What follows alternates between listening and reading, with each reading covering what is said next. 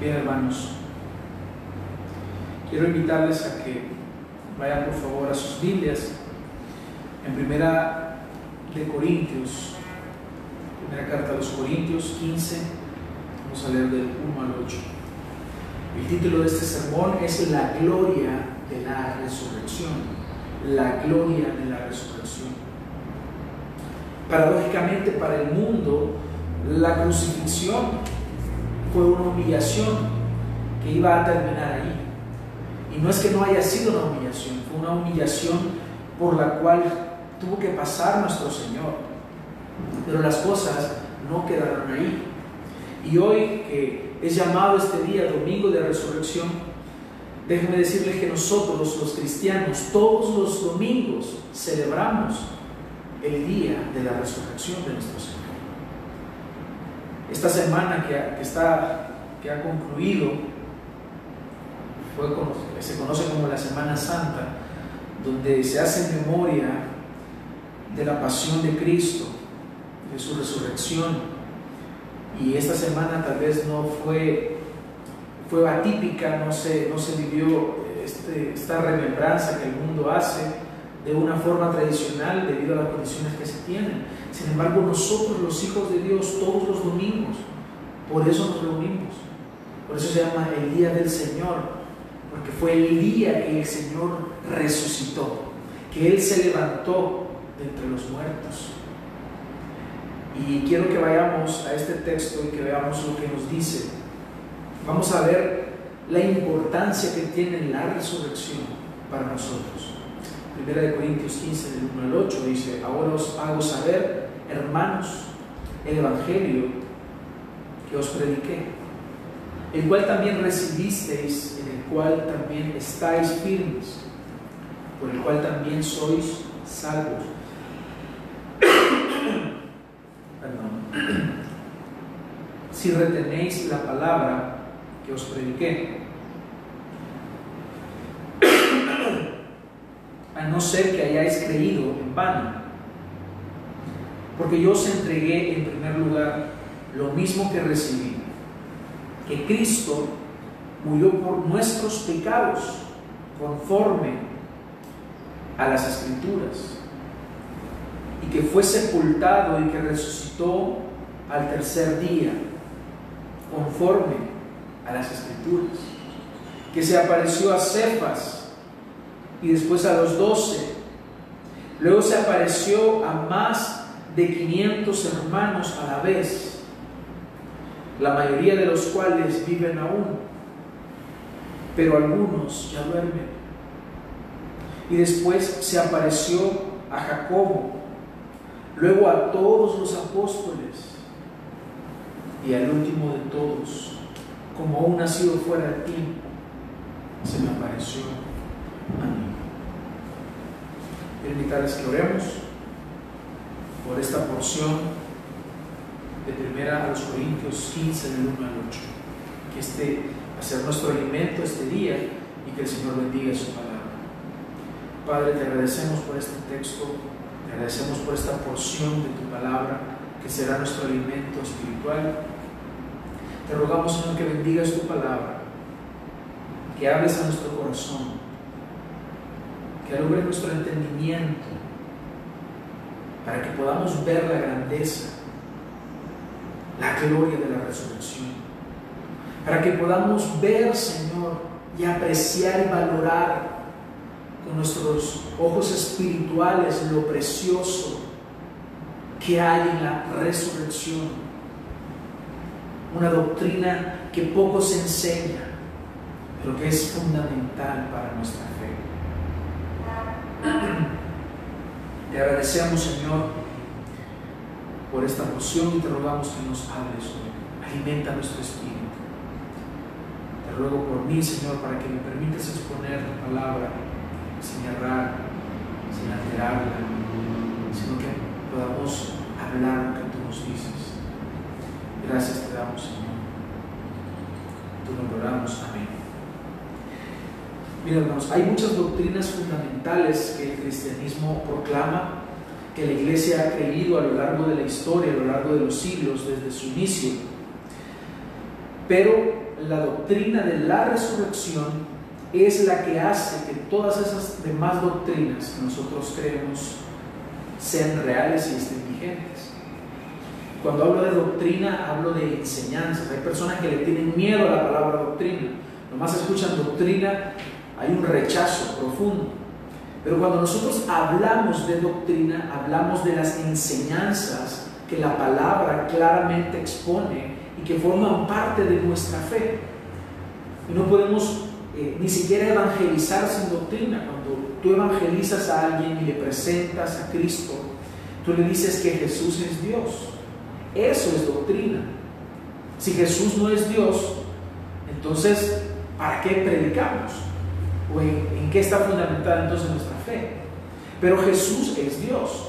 Por lo tanto, cuando tú le dices a alguien que Jesús es Dios, o le dices a alguien que debe de creer en Jesucristo para salvarse, también le estás hablando doctrina. Esa doctrina es enseñanza que la palabra de Dios nos muestra, nos, nos da.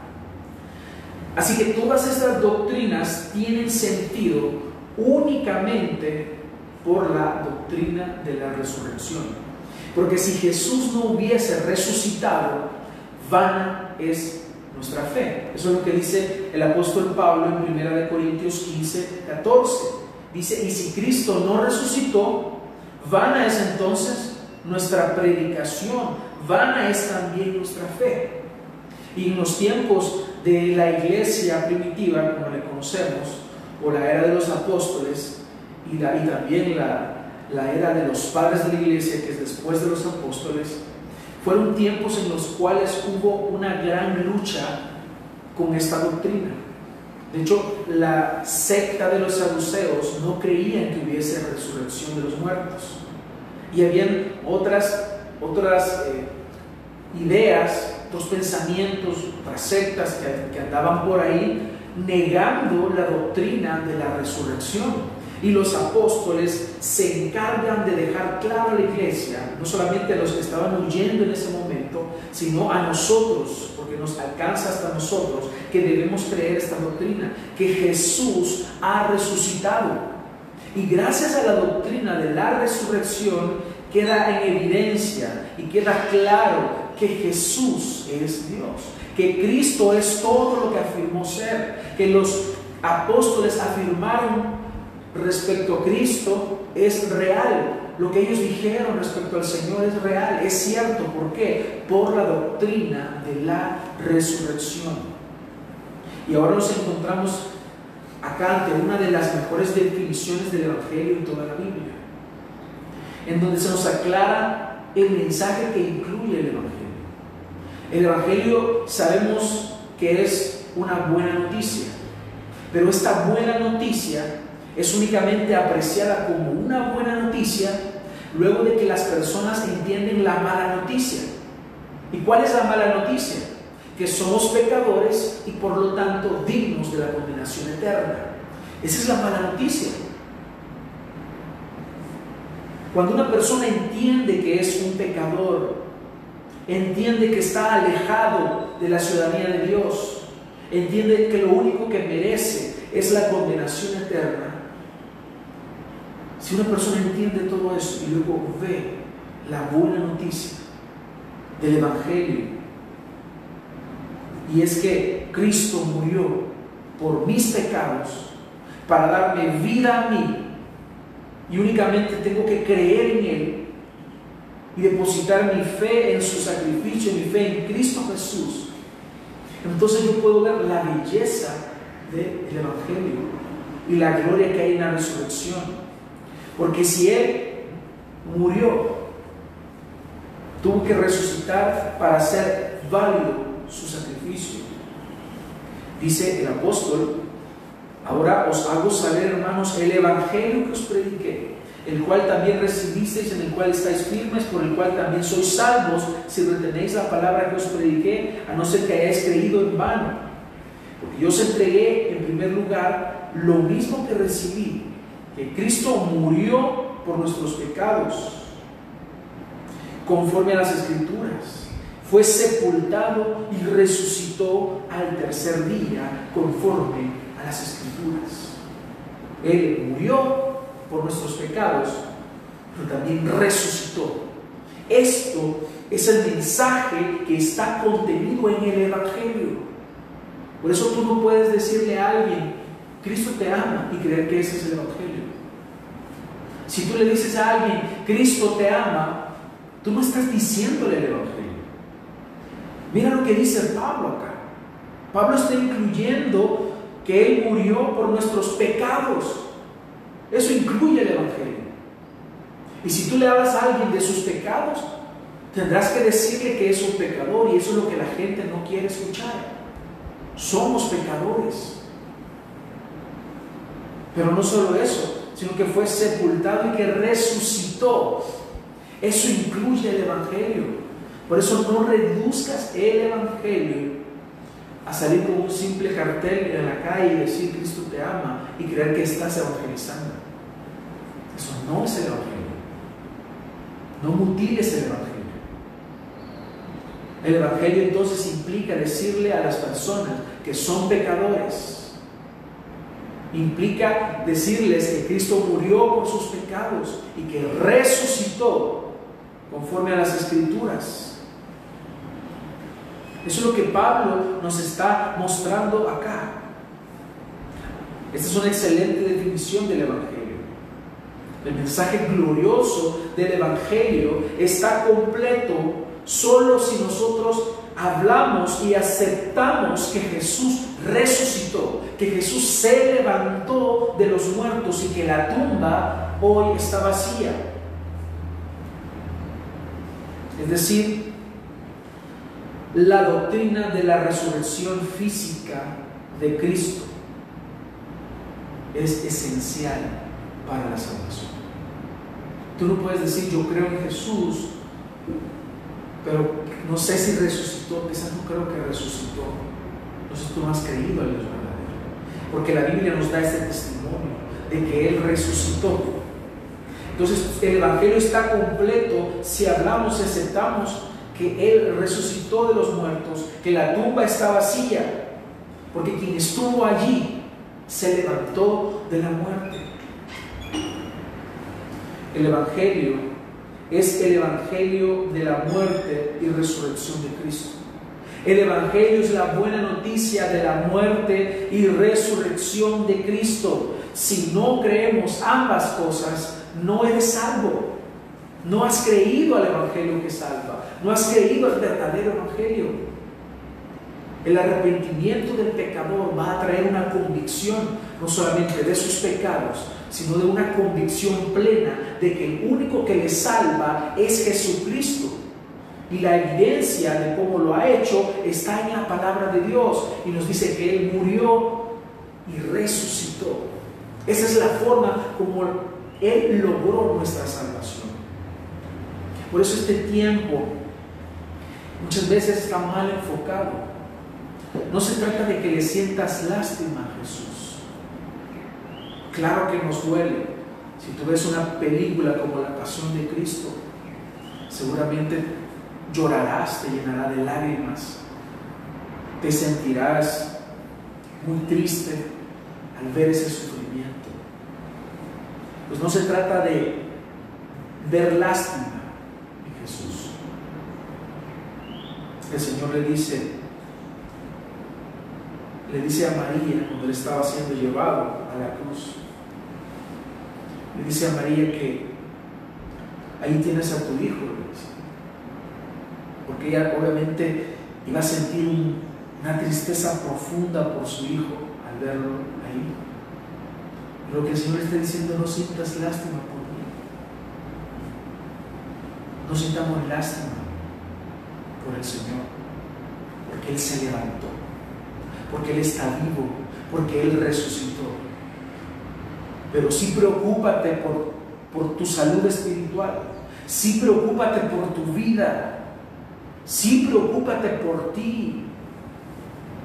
Porque si tú no has hecho la paz con el Señor, entonces tú estás bajo la condenación eterna y bajo la ira de Dios. El que rehúsa a creer en el Señor no verá la vida, sino que la ira de Dios está sobre él.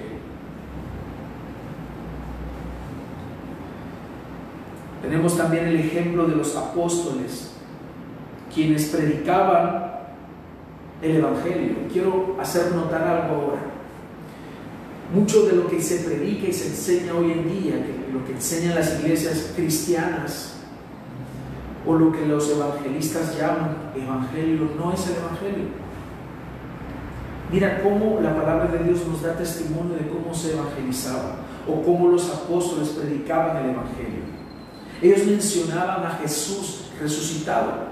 En Hechos 2.29 dice, hermanos, del patriarca David, os puedo decir confiadamente que murió y fue sepultado y su sepulcro está entre nosotros hasta el día de hoy. Pero siendo profeta y sabiendo que Dios le había jurado sentar a uno de sus descendientes en su trono, miró hacia el futuro y habló de la resurrección de Cristo, que no fue abandonado en el Hades, ni su carne sufrió corrupción. A este Jesús resucitó, de lo cual todos nosotros somos testigos. Él está exponiendo el Evangelio. Y él está explicando acá que cuando el Señor había dicho que había de sentar a uno de los descendientes de su trono, hablando de David, se estaba refiriendo a Jesús. Porque Él tiene un trono eterno un reinado eterno que únicamente puede cumplirse en Jesucristo. Pablo es más contundente al afirmar que para ser salvo debes creer la doctrina de la resurrección. Romanos 19, un texto conocido también por nosotros, dice que si confiesas con tu boca que Jesús es el Señor y crees en tu corazón que Dios le resucitó de entre los muertos, serás salvo. No puedes decir que crees en el Señor, pero no creer en la resurrección. Entonces no has creído en el Dios verdadero. Entonces queda claro, hermanos, que esta es una doctrina fundamental y no negociable es la base de nuestra fe. Es la base de lo que nosotros creemos. Porque si el Mesías, si Cristo no resucitó, aún estamos condenados. Pero si Cristo resucitó, todo lo que Él ha prometido, todo lo que Él ha dicho de sí mismo, es real. Por eso que en la Biblia nosotros vemos el registro histórico de otras personas que volvieron a la vida. Hay por lo menos siete personas que fueron revividas. ¿Y por qué no utilizo la palabra resurrección? Porque entendemos que ellos fueron restaurados. ¿Por qué? Porque volvieron a morir. ¿Te acuerdas de el hijo de la viuda de Sarepta, que fue resucitado por Elías en 1 Reyes 17. También está el hijo de la mujer Sunamita, fue resucitado por Eliseo en segundo de Reyes 4:32. Tenemos en Mateo 9 a la hija de Jairo. Tenemos también el hijo de la viuda de Naín en Lucas 7:11. Tenemos a Lázaro, el amigo de Jesús, también en Juan 11. Tabita, en Hechos 9:36, por Pedro. Y tenemos a Eutico, que se durmió en la ventana, ¿se acuerdan? Y cayó de un tercer piso. Y fue resucitado o revivido por el apóstol Pablo. Por eso no se duermen, Entonces la palabra de Dios nos muestra estos ejemplos de resurrecciones o de restauraciones, sería la, palabra más indicada. Y la palabra de resurrección es aplicada principalmente a Jesús. Entonces la diferencia entre Jesús y todas estas personas mencionadas es que ellos volvieron a morir. Fueron restaurados, pero volvieron a morir. Por eso es que se les llama restauraciones, porque en 1 Corintios 15, 20 dice, más ahora Cristo ha resucitado entre los muertos, primicia de los que durmieron. Él es el primogénito de los muertos, de los que resucitan. ¿Por qué? Porque Él ha vencido la muerte, Él resucita, pero no vemos que vuelve a morir, sino que Él es llevado al cielo, es ascendido al cielo. Esto, hermanos, no aplicó a todos los demás casos que hemos mencionado. Por eso se le llaman restauraciones. Por eso Él es primicia de los que durmieron. Porque la resurrección verdadera implica no volver a morir. Jamás. Y lo cual solo se cumplirá en los hijos de Dios. Por eso nosotros no tendremos parte de la segunda muerte. Nosotros moriremos una vez. Todos nosotros moriremos una vez. Pero posteriormente esperamos resucitar en la segunda venida del Señor para recibir un cuerpo nuevo, un cuerpo glorificado. Entonces en 1 Tesalonicenses 4:14 dice, porque si creemos que Jesús murió y resucitó, Vean ustedes cómo el apóstol Pablo está mencionando los dos aspectos del Evangelio, la muerte y la resurrección. Porque Jesús murió y resucitó, así también Dios traerá con él a los que durmieron en Jesús. Eso es glorioso, eso es la gloria de la resurrección, hermanos. Porque si Cristo resucitó, significa que Él ha logrado la salvación eterna para nosotros. Pero también él muestra una esperanza gracias a la obra que Él ha hecho, una esperanza para el creyente, dice, porque así también Dios traerá con Él a los que durmieron en Jesús. Él los traerá a resurrección. Esa es la esperanza, por eso que en los funerales de los creyentes siempre decimos, sabemos que el que ha fallecido en el Señor, el que ha muerto en el Señor, un día lo podremos ver, un día volveremos a encontrarnos, un día volveremos a estar con aquel familiar amado que creyó en el Señor, que vivió en la palabra de Dios, que creyó en el Señor Jesús como nosotros, habremos de encontrarnos con ellos. ¿Por qué? Porque el Señor nos da esa esperanza gracias a la muerte y resurrección de Jesucristo. Porque si creemos que Jesús murió y resucitó, así también Dios traerá con Él a los que durmieron en Jesús. Esa es esperanza para el creyente. Por eso es que se sustentan todas las demás doctrinas que los hijos de Dios creemos. Durante siglos han existido detractores de, de estas doctrinas, falsos testigos, engañadores que usados e influenciados por el enemigo de nuestras almas, quieren destruir esta doctrina. Quieren destruir la doctrina de la resurrección. Por ejemplo, los saduceos, dada la influencia que tenían ante los romanos, dice Mateo 27, 62, al día siguiente, que es el día después de la preparación, se reunieron ante Pilato los principales sacerdotes y los fariseos. miren lo que dijeron. Señor, nos acordamos que cuando aquel engañador, así le decían a Jesús, aquel engañador aún vivía, dijo, después de tres días resucitaré. Por eso ordena que el sepulcro quede asegurado hasta el tercer día. No sea que vengan sus discípulos, se lo roben y digan al pueblo, ha resucitado de entre los muertos y el último engaño será peor que el primero. Pilato les dijo, una guardia tenéis, id aseguradla como vosotros sabéis. Y fueron y aseguraron el sepulcro. Y además de poner la guardia, sellaron la piedra. Mateo 28, 11 dice, y mientras ellas iban, he aquí, algunos de la guardia fueron a la ciudad e informaron a los principales sacerdotes de todo lo que había sucedido y después de reunirse con los ancianos, deliberar con ellos, dieron una gran cantidad de dinero a los soldados. Este es el engaño de ellos. Decide esto.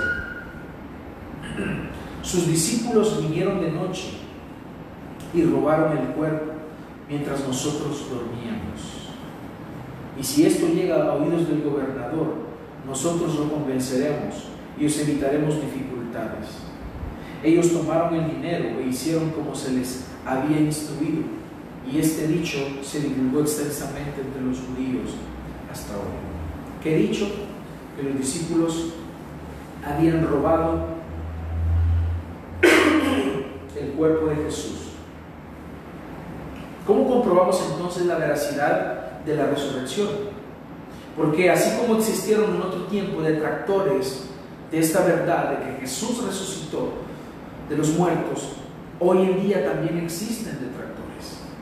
Y lastimosamente la iglesia no se instruye y no se prepara en cómo defender esta doctrina. Y muchas veces cualquier persona que hable respecto a esto en detrimento de esta doctrina nos va a dejar callados. No puede ser así. La iglesia debe estar preparada para presentar defensa de nuestra fe. Muchas veces estas personas dicen, demuéstrame científicamente que Jesús resucitó. Y hay una pregunta, ¿será posible aplicar el método científico para este caso? La respuesta es un rotundo no. No es posible. No se puede utilizar el método científico porque el método científico implica la repetición de eventos en un ambiente controlado para comprobar una hipótesis. Implica observación. Ni siquiera el Big Bang que creen los ateos puede ser comprobado científicamente.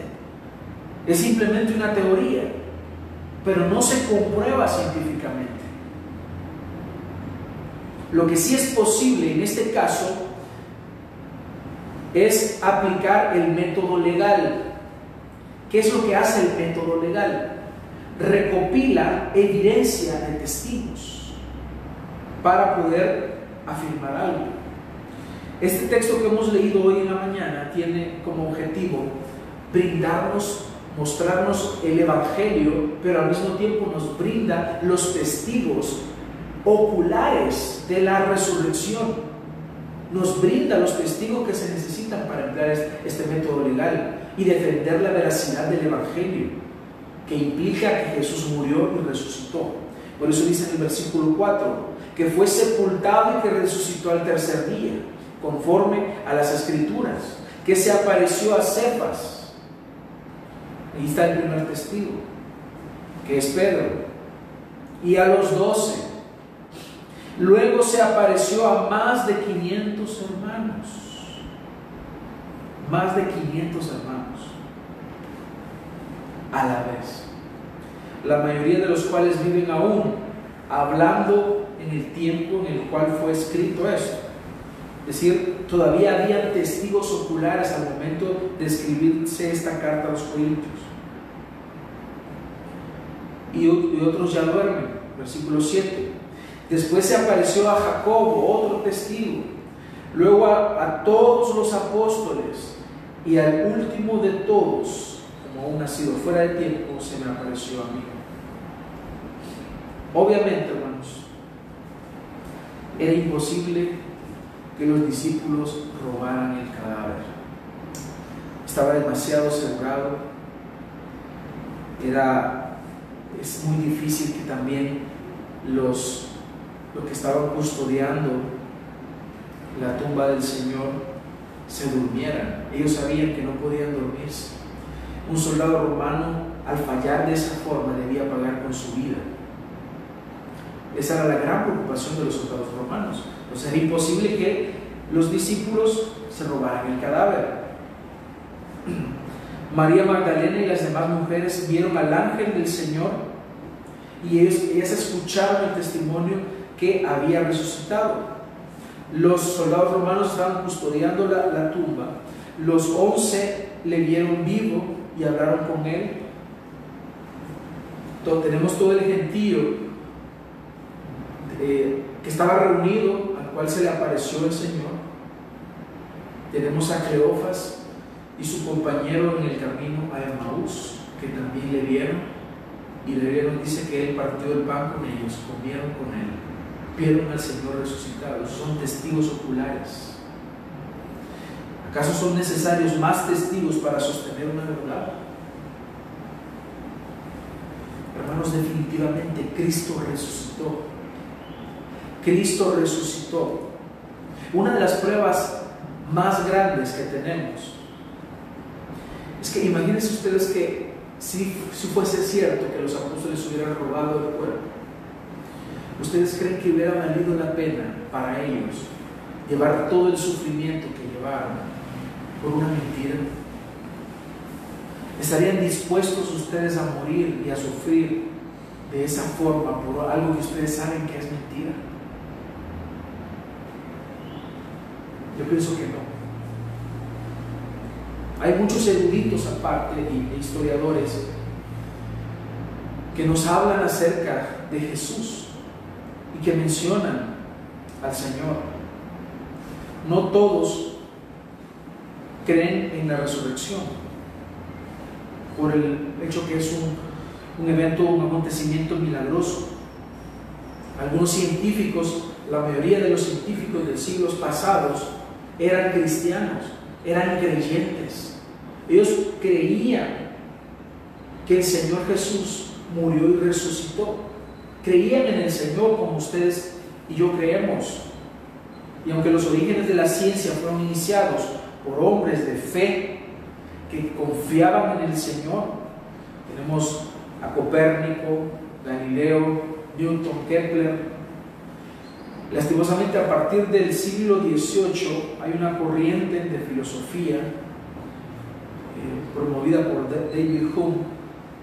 Se negaron a creer en Dios, en los aspectos sobrenaturales, en los milagros. Y se alejaron de, todo la, de toda la manera de pensar de grandes mentes de los siglos pasados. Y es de ahí donde parte toda la, esta, esta manera de pensar que ahora se tiene.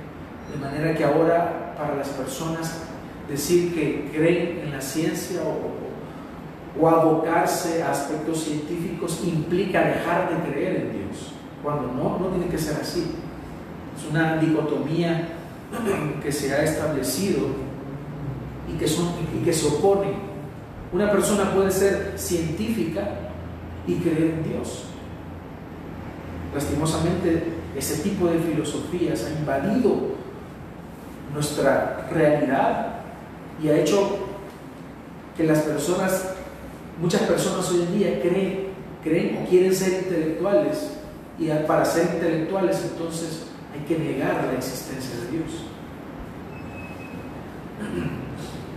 Entonces, insisto y repito, no podemos, por el método científico de las ciencias naturales, eh, comprobar la resurrección, dado que no es posible, porque el método científico se basa en observación repetida de los eventos que se observan, pero sí podemos apelar a estos testigos de la resurrección del Señor. Si podemos investigarla, acercarnos a estos testigos o por lo menos identificarlos. Y hay algunas, quiero mencionar tres teorías que las personas creen. Dicen si Jesús, dicen que Jesús solo se desmayó algunos, que no murió y que por eso pensaron que resucitó. Era imposible sobrevivir a una crucifixión, una crucifixión romana. Si Cristo hubiera parecido, imaginemos que si fuera cierto, que Él no murió, lo cual no creemos, digamos que sí. Si Él no murió, lo que ellos hubieran visto no hubiera sido un hombre reluciente, a un hombre resplandeciente, si no te hubieran visto a un moribundo andar por las calles, a un hombre arrastrado. en caso de que hubiese sido así. Pero sabemos nosotros que Él sí murió. Entonces, esa teoría de que Jesús solo se desmayó, que en realidad no murió, no tiene peso. Es irracional. Como un hombre que ha sido crucificado, que padeció durante mucho tiempo, cuando ellos lo apresaron, lo golpearon, le pusieron la corona de espinas, lo golpearon mucho los soldados romanos, luego tener que llevar el madero para la, para la cruz, ser crucificado, vaciarse en sangre, era imposible que él quedara vivo, tenía que morir. Otra objeción es que los discípulos robaron el cuerpo y luego proclamaron que ellos lo vieron vivo. Esta teoría no explica qué es lo que ellos ganaron con fabricar esta idea, con crear esta forma de pensar. La verdad que no tiene sentido porque no había ni siquiera ganancias económicas de por medio, no había absolutamente nada. Todos estuvieron posteriormente sufriendo, fueron perseguidos, sufrieron demasiado. ¿Para qué? ¿Para qué se iban a robar el cuerpo? ¿Y para qué iban a proclamar después ellos un evangelio que no tenía ninguna base? Simplemente no tenía sentido. Tampoco no puede sostenerse. Luego vemos que hay fe en personas como Santiago o el apóstol Pablo, que al principio fue perseguidor de la iglesia. Y otra teoría es que algunos solo tuvieron alucinaciones, pero tampoco esto puede sostenerse porque es imposible que haya una alucinación masiva de 500 personas. ¿Cómo 500 personas van a estar viendo lo mismo? Tampoco tiene sentido. No tiene sentido, no se sostiene esto. Porque Jesús en verdad resucitó. Es un hecho histórico, es un hecho verídico. Podemos apelar a estos testigos porque ellos lo vieron. 500 personas vieron a Jesús resucitado. Posteriormente vemos la fe de ellos. Ustedes deben ser eh, conscientes de lo que pasó después con los apóstoles, quienes ellos tenían problemas de incredulidad. A ellos les costaba creer. Pero como ellos luego al ver a Jesús resucitado se llenan de valentía y comienzan a hacer las cosas que antes no hacían. El Señor les dice que no se vayan de Jerusalén hasta que reciban la promesa del Espíritu Santo. Ellos obedecen y posteriormente vemos que la fe de ellos va aumentando y ellos se encargan de cumplir el mandamiento que Jesús les había dado.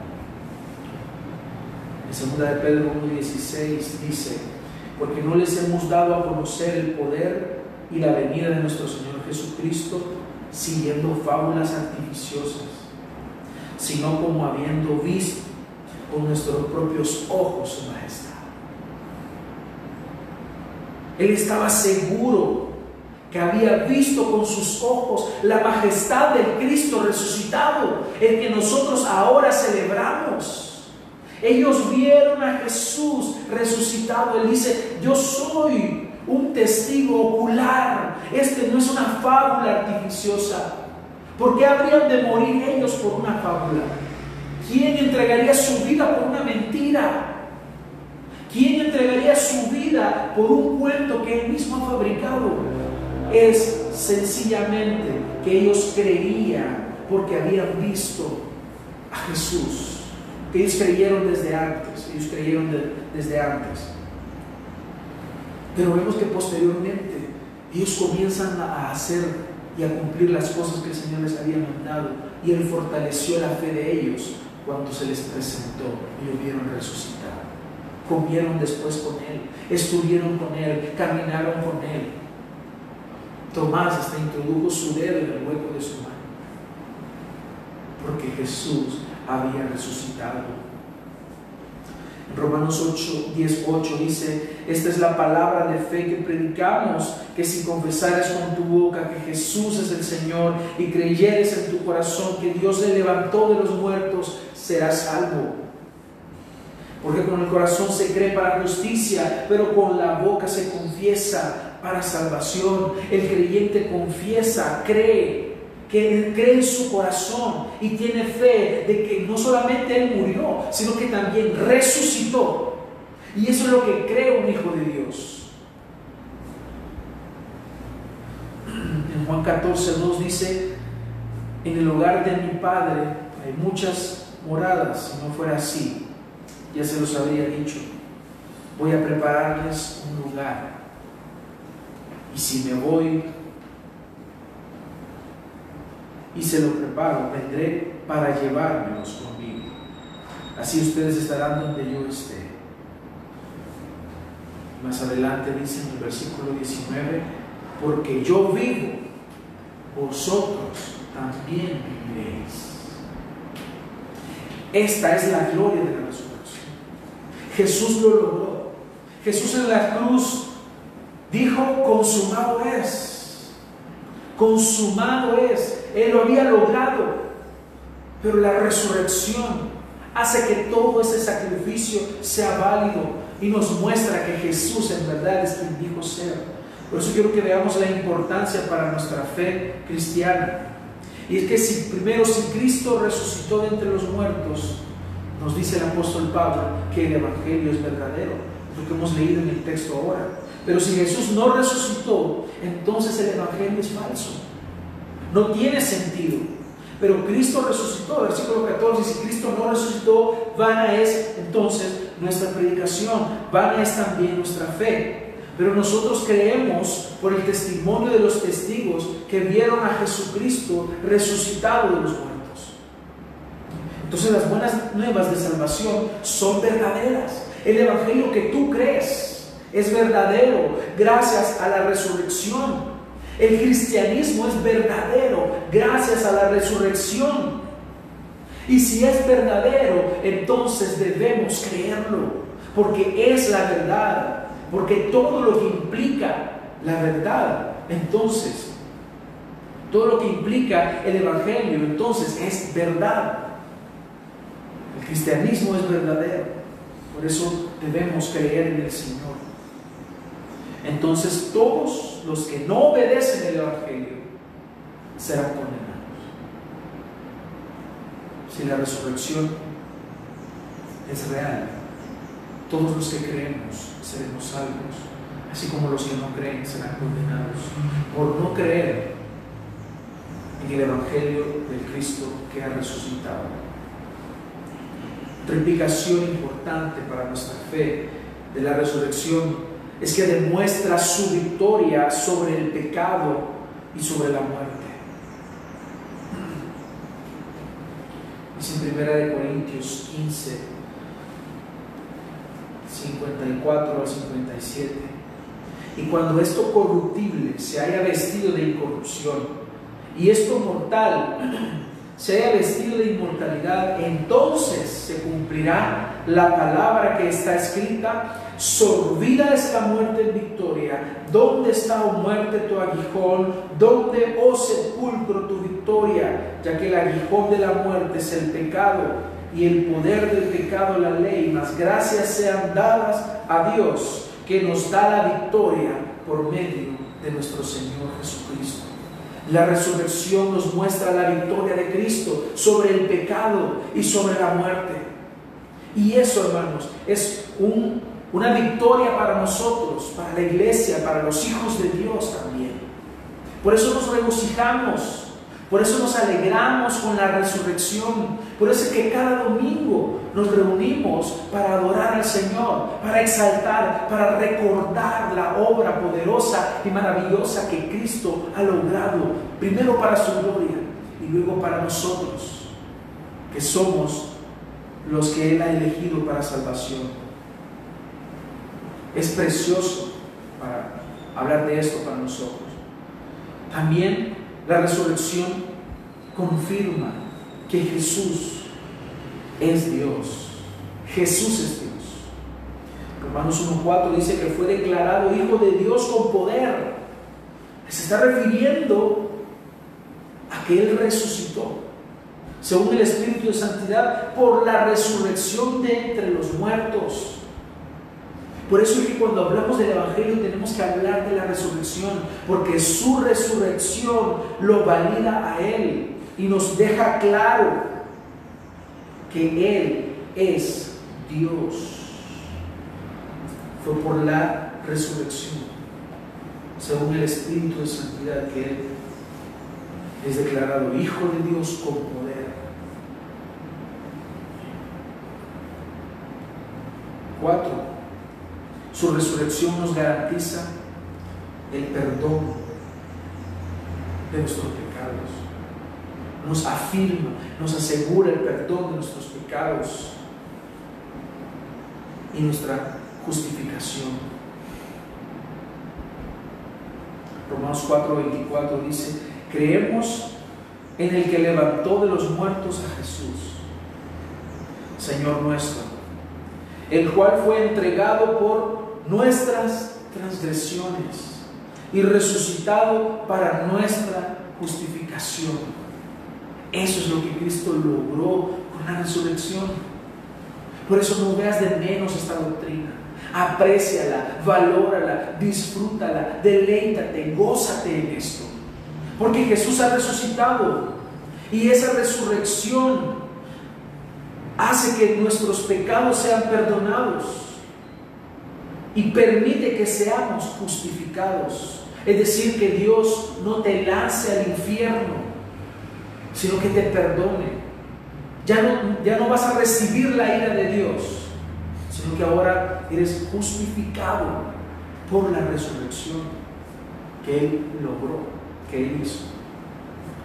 También en Hebreos 7:25 dice, por lo cual puede también salvar perpetuamente a los que por Él se acercan a Dios, viviendo siempre para interceder por ellos. Gracias al sacrificio que hizo en la cruz, fue validado por la resurrección. También su resurrección garantiza nuestra resurrección en el futuro.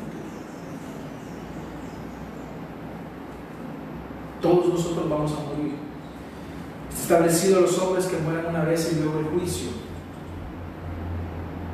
Pero para nosotros hay una esperanza. Para ti que has creído en el Señor, que has depositado tu fe en el Señor, que has creído en Él, que tienes una fe genuina y verdadera. Para ti, que un día vas a estar en tu lecho de muerte y no vas a negar la fe, sino que morirás con tu fe intacta. Para ti, el Señor con la resurrección te garantiza que tú un día habrás de resucitar juntamente con Él. Jesús les dijo, yo soy la resurrección y la vida. El que cree en mí, aunque esté muerto, vivirá. Entonces la, resurrección de Cristo es la base de nuestra glorificación, que habremos de resucitar con un cuerpo glorificado.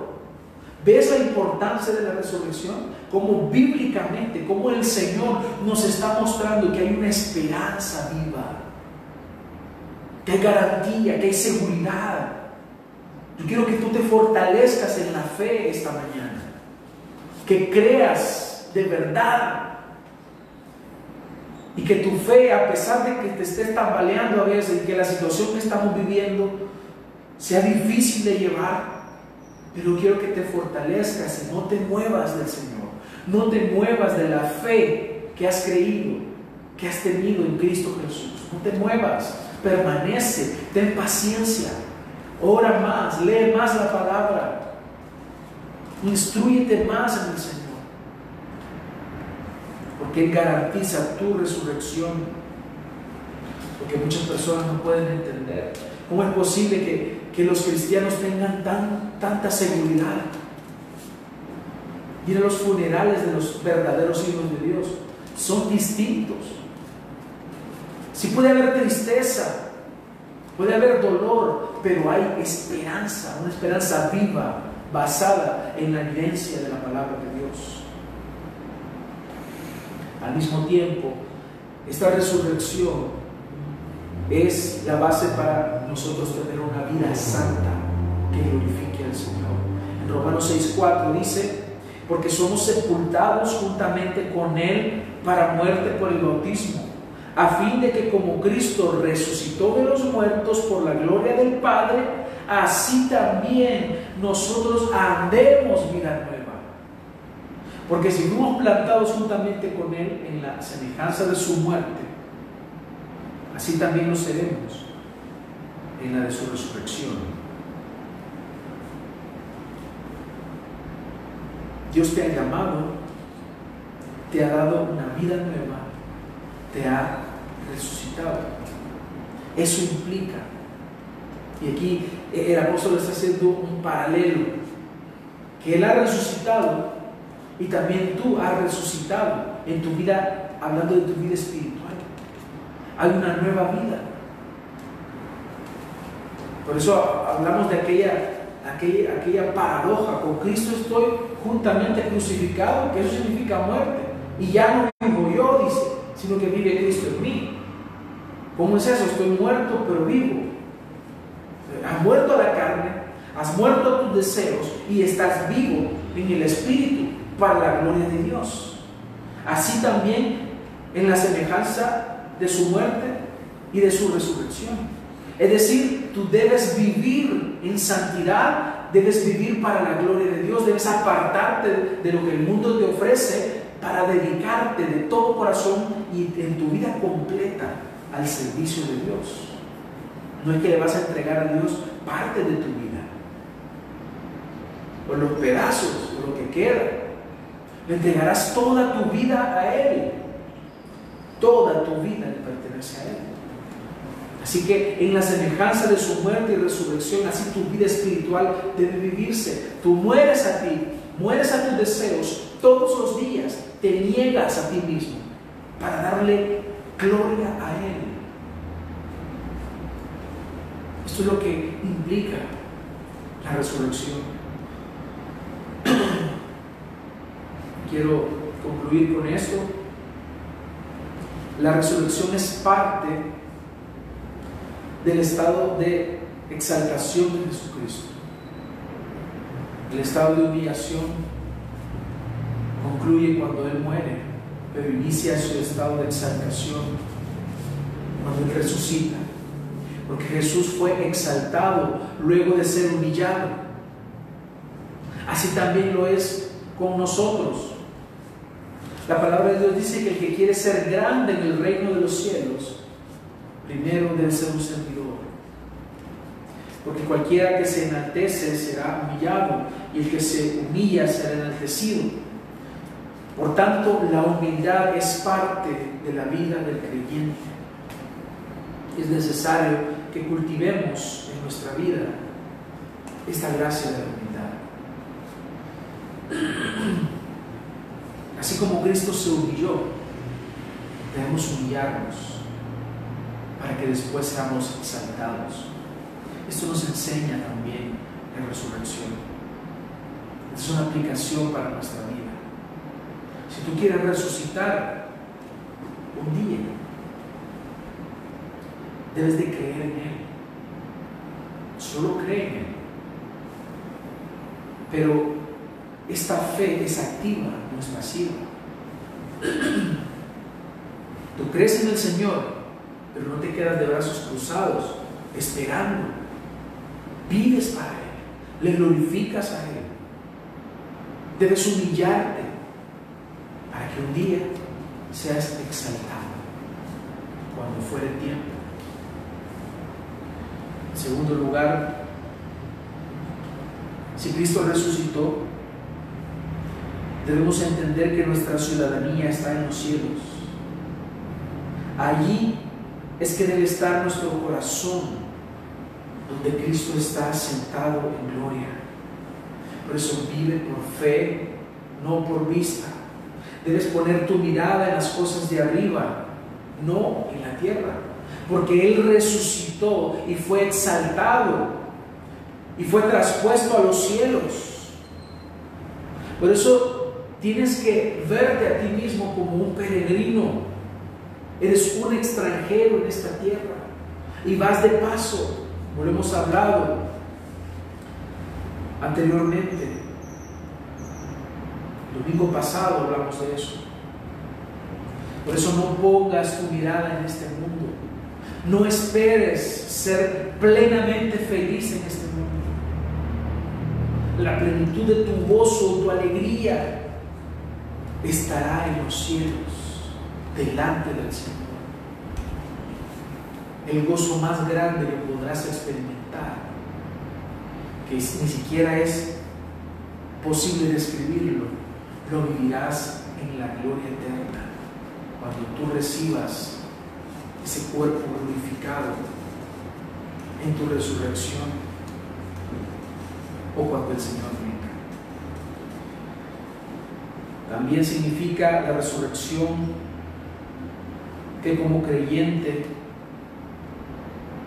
hemos muerto nosotros al pecado y hemos resucitado para una vida de exaltación a nuestro Dios no viviendo para los deseos de la carne, sino para el Señor, para su gloria. Y en último, debemos alegrarnos,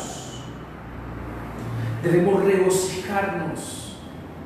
Puedes sentir esa seguridad en el Señor, esa confianza de lo que Él ha dicho en su palabra. Todo es cierto, todo es real, gracias a la resurrección de Jesucristo.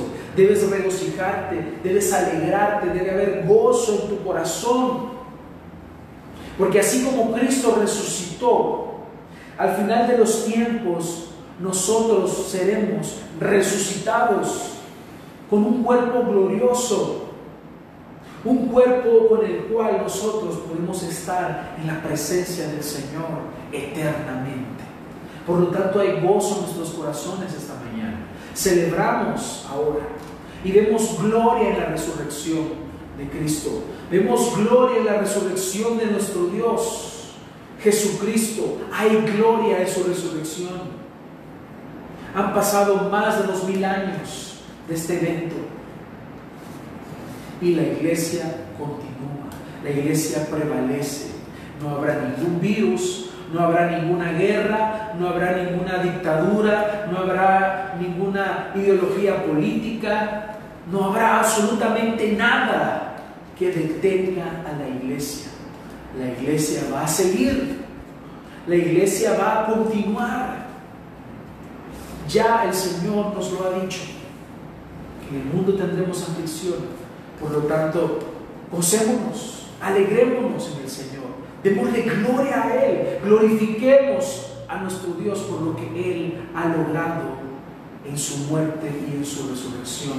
Que esto es lo glorioso que predica, que enseña el Evangelio. Esta es la gloria de la resurrección.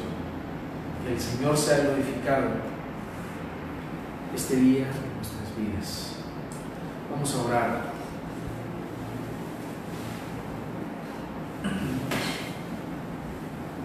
quiero invitarles a que puedan inclinar su rostro y roguemos a nuestro Dios que nos ayude. Gracias te damos, Señor, por la obra que tú has hecho. Gracias, Señor, por tu amor, por tu misericordia y tu bondad. Gracias por tu palabra. Gracias por recordarnos, Señor, la gloria de la resurrección. Gracias te damos.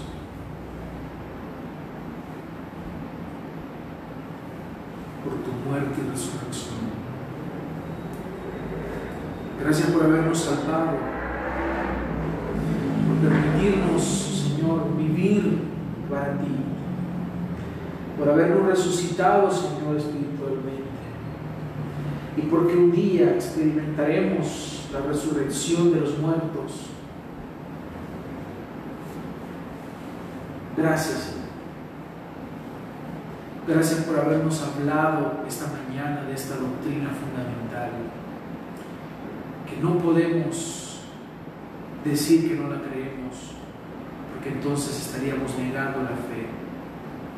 Por eso ahora te suplico, Señor, por cada uno de nosotros, para que nos ayudes a vivir de acuerdo a esta verdad, a santificarnos, a confiar más en ti, a vivir plenamente